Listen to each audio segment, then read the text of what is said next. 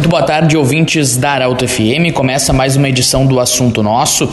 Assunto Nosso sempre para Unimed, Joalheria Ótica Cote e Hospital Ana Neri. Hoje, o entrevistado é o futuro secretário de Planejamento, Orçamento e Gestão de Santa Cruz do Sul, Eustor Desbecel, economista, estudante de Direito, mais de 35 anos, vai fechar 36 como servidor público.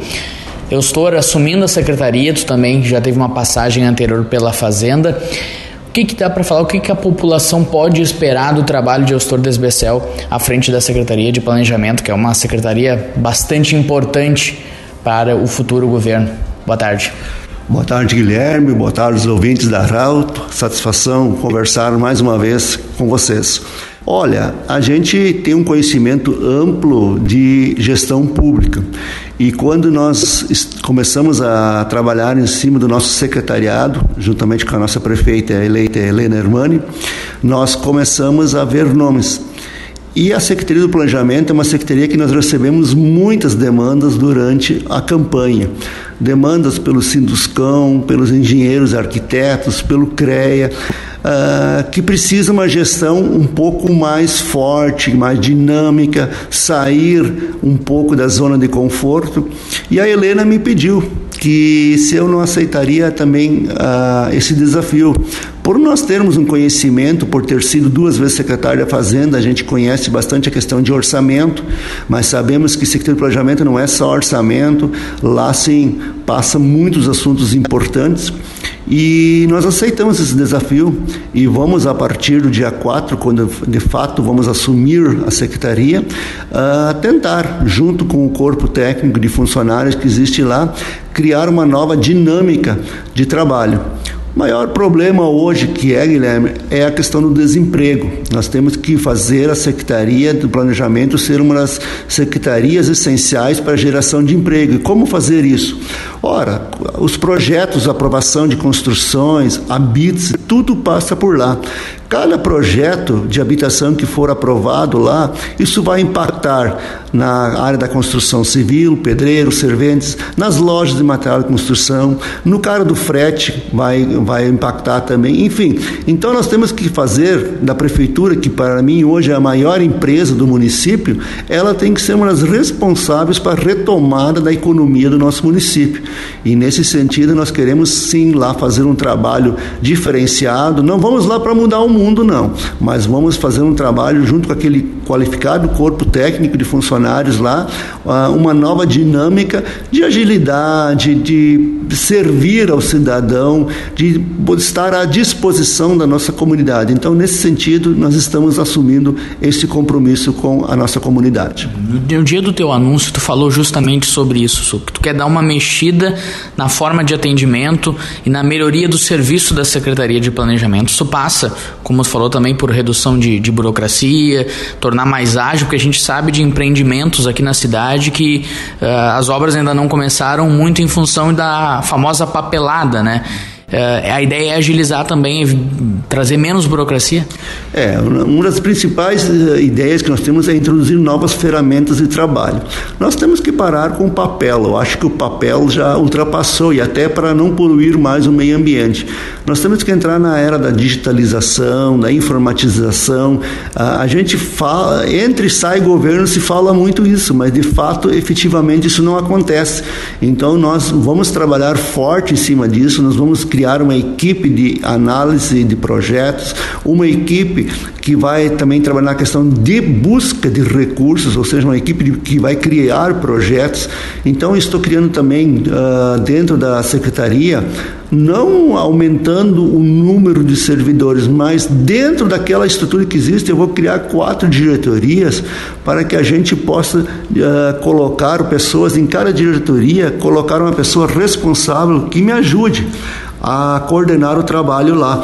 E nesse sentido, eu já tenho um organograma lá que nós vamos no início do ano agora, provavelmente em janeiro ou fevereiro, fazer uma convocação da Câmara de Vereadores para fazer uma pequena reforma administrativa dentro do, do município, da estrutura do município, e com isso eu quero trazer mais agilidade, mas principalmente passa por isso, a questão da digitalização, porque hoje o engenheiro faz o projeto no computador, aí depois ele tem que imprimir e levar lá na Secretaria do Planejamento, quando ele poderia enviar isso né, uh, via forma eletrônica.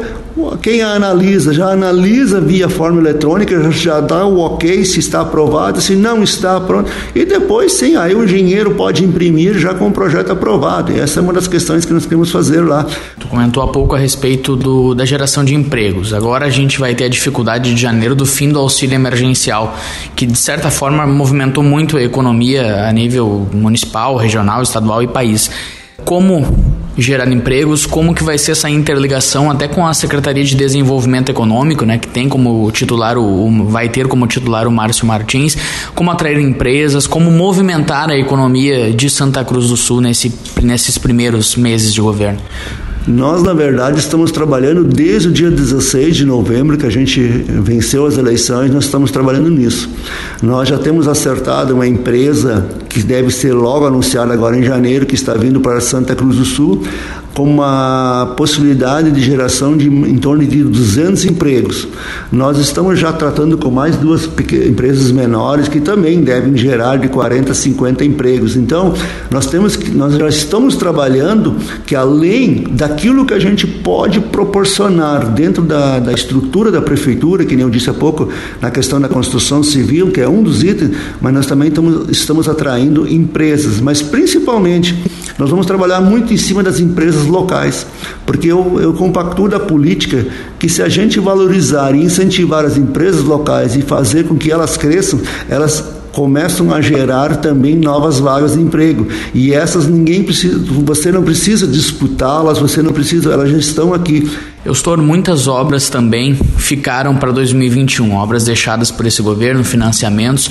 Como que o futuro governo, como que o planejamento vai tratar essa questão? Por exemplo, a obra do Calçadão da Floriano, obra do Lago Dourado, a população pode ficar tranquila de que essas obras terão andamento no futuro governo? Sim, nós já nos inteiramos, nós temos, o município hoje deve ter perto de 100 milhões em recursos em caixa para obras, para investimento. Isso com certeza vai impactar muito também na economia a obra específica do calçadão na Marechal Floriano. Nós vamos, se não na primeira semana, mas não passa da segunda semana, nós vamos ter novidades sobre essa obra.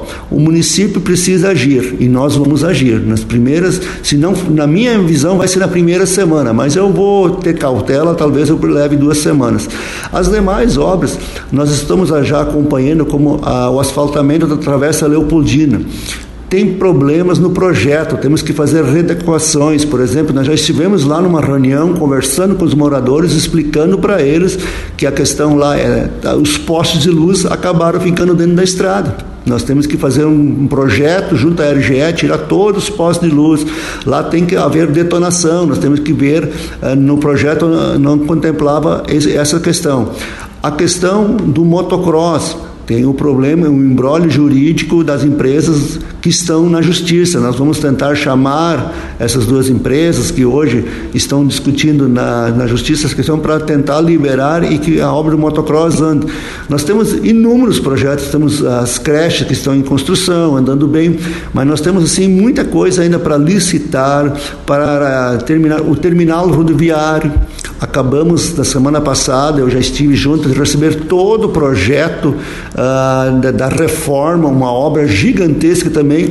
Isso precisa ser analisado com urgência pela prefeitura uh, para que, assim que for autorizado, a empresa concessionária poder fazer as devidas uh, obras lá. Então, nós temos inúmeras obras andando, asfaltamentos, nós vamos ter que trabalhar muito nesses 100 primeiros dias para fazer a, a, a, roda girar, mas nós estamos indo com muita vontade, nós sabemos que nós temos, como disse antes, que nós temos profissionais bons lá e eu quero conversar com cada um deles, pedir o apoio deles. Se tivermos que fazer horas extras no primeiro mês para dar agilidade, porque eu espero que após os primeiros 100 dias dias, lá no fim de março, a gente já possa ver Santa Cruz num canteiro de obras, com, esses, com esse dinheiro circulando na nossa economia, com geração de empregos, para que a gente possa fomentar e diversificar a nossa economia aqui do município. Eustor, muito obrigado pela presença aqui no Grupo Arauto, pela presença no assunto nosso. Uma boa tarde. Obrigado, Guilherme. Obrigado, Grupo Arauto, por essa oportunidade. Como eu coloco à disposição desde já para eventuais e futuras entrevistas. E quero aproveitar o momento e o ensejo de desejar a, a todos os funcionários do Grupo Arauto e a toda a nossa comunidade santa cruzense votos de um feliz ano 2021, com muita saúde, sucesso e tudo de bom para a nossa comunidade. Muito obrigado pela oportunidade.